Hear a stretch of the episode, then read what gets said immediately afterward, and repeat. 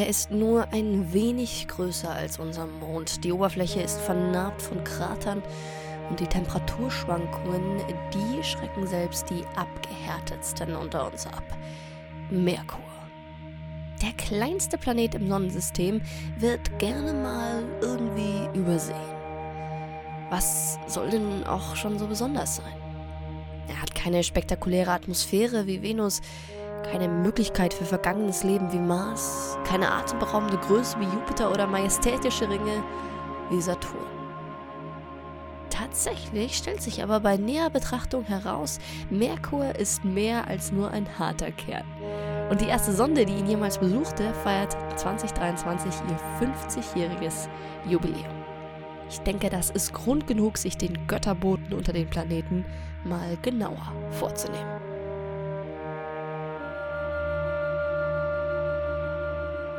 Hallo liebe Sternfreunde, Weltallfans und Raumfahrtbegeisterte. Ihr seid angekommen bei Transluna, dem Podcast der Volkssternwarte München. Wir informieren euch über aktuelle astronomische Ereignisse und gehen auf besonders interessante Themen näher ein. Mein Name ist Jana Steuer, ich bin Astrophysikerin und Mitglied der Volkssternwarte und freue mich, dass ihr wieder dabei seid.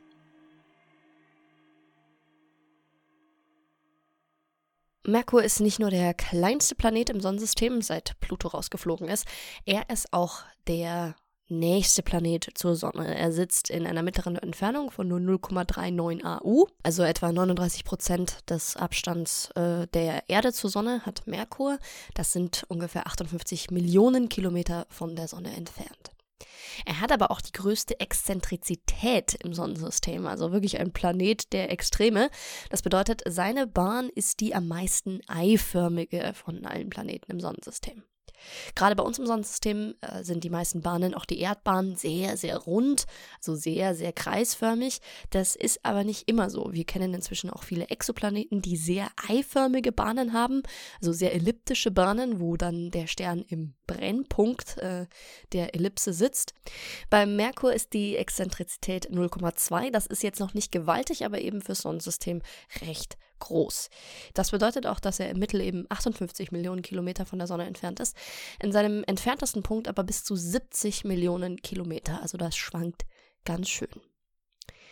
Da Merkur so nah an der Sonne ist, wirkt unser Heimatstern, wenn man auf der Oberfläche von Merkur stehen würde, auch ungefähr dreimal so groß und etwa elfmal so hell. Also das hat schon richtig ordentlich Auswirkungen. Dadurch, dass Merkur so nah an unserem Stern ist, ist natürlich auch seine Geschwindigkeit um ihn herum recht hoch und äh, Merkur umkreist die Sonne in nur 88 Tagen. Das geht also wirklich fix. Ich sag mal gern den Kindern, wenn wir Führungen haben an der Sternwarte, wer auf dem Merkur wohnt, der hat ungefähr alle drei Monate Geburtstag. Der Merkurtag dafür ist recht lang und zwar dauert er ganze 59 Erdtage. Der Merkur befindet sich so in einer 3 zu 2 Resonanz. Das bedeutet, dass für jede drei Umkreisungen, die er um sich selbst macht, er sich zweimal um die Sonne herum bewegt. Das ist äh, recht normal, würde ich mal sagen, für Planeten, die so nah an ihrem Stern sind. Wir kennen ja auch inzwischen sehr viele Planeten, äh, also Exoplaneten, die tidally locked sind, sagt man da auf Englisch. Also äh, gebunden in ihrer Rotation. Das bedeutet, dass sie genau einmal um sich selber kreisen, während sie einmal um den Stern kreisen. So wie der Mond einmal um sich selbst kreist, während er einmal um die Erde kreist. Und das führt dazu, dass diese Planeten, wie der Mond der Erde, immer dem Stern das gleiche Gesicht zeigen. Also immer die gleiche Seite hin zum Stern zeigen. Bei Merkur ist das noch nicht so extrem, der ist noch nicht in einer 1 zu 1 Resonanz, aber eben 3 zu 2. Das ist normal, wenn ähm, durch einfach Gravitationsgesetze und durch Gravitation an sich, dass die Planeten dann ihrer Umdrehung und ihrem Orbit um das Zentralgestirn herum eine Resonanz erreichen, wenn sie nah genug dran sind. Jetzt kommen wir auch zum richtig spannenden Teil, nämlich der Größe und der Masse des Merkur. Der Merkur hat einen Radius von ungefähr 0,38 Erdradien, also 38 Prozent Erdradius. Er ist damit kleiner als Titan und Ganymed, die Saturn und Jupitermonde. Aber er ist massereicher als die beiden. Er hat nämlich 5,5 Prozent der Erdmasse und ist damit extrem dicht. Das heißt, er besteht aus sehr, sehr dichtem Material, da kommen wir auch gleich nochmal drauf. Und durch seine so hohe Dichte, obwohl er sehr viel kleiner ist, hat er praktisch die gleiche Oberflächengravitation wie der Mars. Also wenn man auf Mars oder Merkur steht, fühlt sich das ziemlich ähnlich an, obwohl der Merkur deutlich kleiner ist. Die Temperaturen sind heftig. Merkur hat keine nennenswerte Atmosphäre, sodass Hitze in keiner Weise gespeichert werden kann. Auf seiner Nachtseite hat er bis zu minus 170 Grad Celsius, während es auf der Tagesseite, also dann, wenn die Sonne hinscheint, bis zu plus 430 Grad Celsius haben kann. Das macht Merkur aber tatsächlich nicht zum heißesten Planeten, obwohl man das vielleicht glauben könnte. Er ist ja auch am nächsten an der Sonne. Aber diese Krone, die geht an die Venus, denn die Venus hat eine sehr, sehr dichte, dicke Atmosphäre und einen Treibhauseffekt auf Turbo gedreht sozusagen. Und das führt dazu, dass sie tatsächlich höhere Temperaturen erreicht als der Merkur, obwohl sie nur der zweite Planet ist von der Sonne aus gesehen. Ja, auf Merkur ist aber sonst nicht viel los. Er ist seit Milliarden Jahren geologisch inaktiv. Das heißt, keine Vulkane, keine Plattenbewegungen, nichts. Ähm, man geht heute davon aus, dass zumindest ein Teil seines Inneren flüssig ist, aber davon kommt nicht wirklich viel auf der Oberfläche an. Die Entstehung des Merkur ist ein bisschen ein Mysterium. Wir hatten ja von seiner sehr großen Dichte gesprochen. Er besteht zu ungefähr 70 Prozent aus metallischem Material und 30 Prozent aus Silikaten. Silikate, das ist sowas wie Gestein, im Prinzip das, was wir von der Erdkruste auch kennen. Das heißt, man kann sich Merkur eigentlich vorstellen wie so ein riesiger Eisenkern und der ist von einem sehr dünnen Gesteinsmantel bedeckt. Und einige Forschende gehen heute davon aus, dass Merkur eventuell nur das, was übrig geblieben ist, äh, ist. Und zwar ein Kern eines Planeten, der einmal deutlich größer war und einen Zusammenstoß erlebte. Das Ganze ist recht ähnlich wie der Zusammenstoß zwischen der Erde und Teer, den man ja auch mutmaßt, der dann zur Entstehung des Monds geführt haben könnte. Und dass eben auch der Merkur eine solche Kollision erlebt hat, die ihm komplett seinen Mantel weggesprengt hat und so nur noch der Kern übrig blieb, der jetzt eben heute sehr, sehr dicht ist. Und dieser Kern nimmt 57 Prozent des Volumens vom Merkur ein. Wenn man das mal mit der Erde vergleicht, da sind es nur 17 Prozent des Volumens der Erde, was vom Kern der Erde beansprucht wird. Das heißt, das ist schon gewaltig und eben die Idee liegt nahe, dass dieser Kern mal zu einem sehr viel größeren Planeten gehört hat und die äußere, Hülle schlichtweg weggesprengt wurde. Tatsächlich ist die Erde etwas dichter als der Merkur, was erstmal nicht intuitiv ist. Aber das liegt daran, dass die Erde eben deutlich größer ist und durch Kompression, also wirklich einfach durch den Druck der Gravitation, das Gestein im Inneren der Erde sehr stark zusammengequetscht wird. Die Tatsache, dass der Merkur fast genauso dicht ist wie die Erde und sehr viel kleiner, also sehr viel weniger Kompression erlebt, ist gewaltig. Und das weist auch darauf hin, dass seine, sein Aufbau ganz anders ist als der auf der Erde, dass er wirklich aus deutlich grundsätzlich dichterem Material Material besteht, was dann fast die gleiche Dichte erreicht wie unser Planet, obwohl er eben nicht im Inneren vor allem so zusammengequetscht wird wie das Material der Erde. Merkur ist nicht nur aufgrund seiner Zusammensetzung interessant, sondern er ist eigentlich auch ein großer Freund von Albert Einstein, wenn man das äh, so formulieren darf. Merkurs Orbit ist nämlich durch Newtons Gravitationsgesetze nicht vollständig erklärbar. Und das ist eins meiner Lieblingsbeispiele, was ich immer gerne nutze, wenn Leute fragen, ja, also diese allgemeine Relativitätstheorie, mein Gott, aber das, also das tangiert uns ja eigentlich gar nicht. Und selbstverständlich in unserem Alltag hat das wenig mit uns zu tun, aber schon in unserem Sonnensystem brauchen wir Einsteins Theorien der Gravitation, um vollständig erklären zu können, wie sich die Planeten bewegen. Merkur ist nämlich sehr nah an der Sonne und die Sonne hat ein großes Gravitationspotenzial und dadurch werden Einsteins Feinheiten, die er in die Gravitation eingebaut hat durch die allgemeine Relativitätstheorie, relevant. Mit Newtons Gesetzen müsste Merkur eine andere Bahn, eine deutlich andere Bahn, beobachtbar andere Bahn einnehmen, als er es tut. Das war tatsächlich immer schon ein Mysterium. Man hat das vor Einstein durch verschiedene Methoden versucht zu erklären, warum Merkur sich anders verhält als gedacht, aber erst mit der allgemeinen Relativitätstheorie konnte man Merkurs Bahn wirklich ordentlich beschreiben. Und so haben wir praktisch direkt vor der Haustür ein Beweis dafür oder ein Beispiel dafür, dass Newtons Theorie zwar in einem gewissen Rahmen hervorragend funktioniert, aber es eben Fälle gibt, eben wenn sich eine Masse in einem großen Gravitationspotenzial befindet, eben so nah an der Sonne wie der Merkur, dass dann Einstein greift und Newton nicht mehr vollständig die Realität spiegeln kann.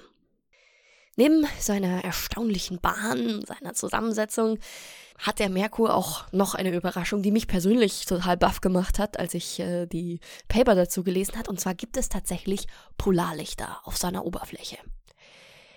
Das ist insofern erstaunlich, als dass, wie gesagt, der Merkur keine Atmosphäre hat. Also keine nennenswerte Atmosphäre. Und wir wissen, ähm, außer der Erde hat zum Beispiel auch der Jupiter Polarlichter, Saturn, da ist das beobachtet worden. Aber die haben ja sehr, sehr dichte, sehr, sehr große Atmosphären. Und Polarlichter sind bekanntermaßen ein Zusammenspiel aus Magnetfeld und Atmosphäre, wo die geladenen Teilchen des Sonnenwinds mit dem Magnetfeld der Planeten interagieren und dann die Atmosphären der Planeten zum Leuchten anregen. Bei einer fehlenden Atmosphäre ist allerdings die Frage, wie kann da überhaupt irgendwas leuchten? Und es ist tatsächlich so, der Merkur hat ein Magnetfeld. Das ist vergleichsweise eher schwach, wenn man das mit der Erde vergleicht. Ein Prozent der Magnetfeldstärke der Erde, aber es ist vorhanden, also es ist da.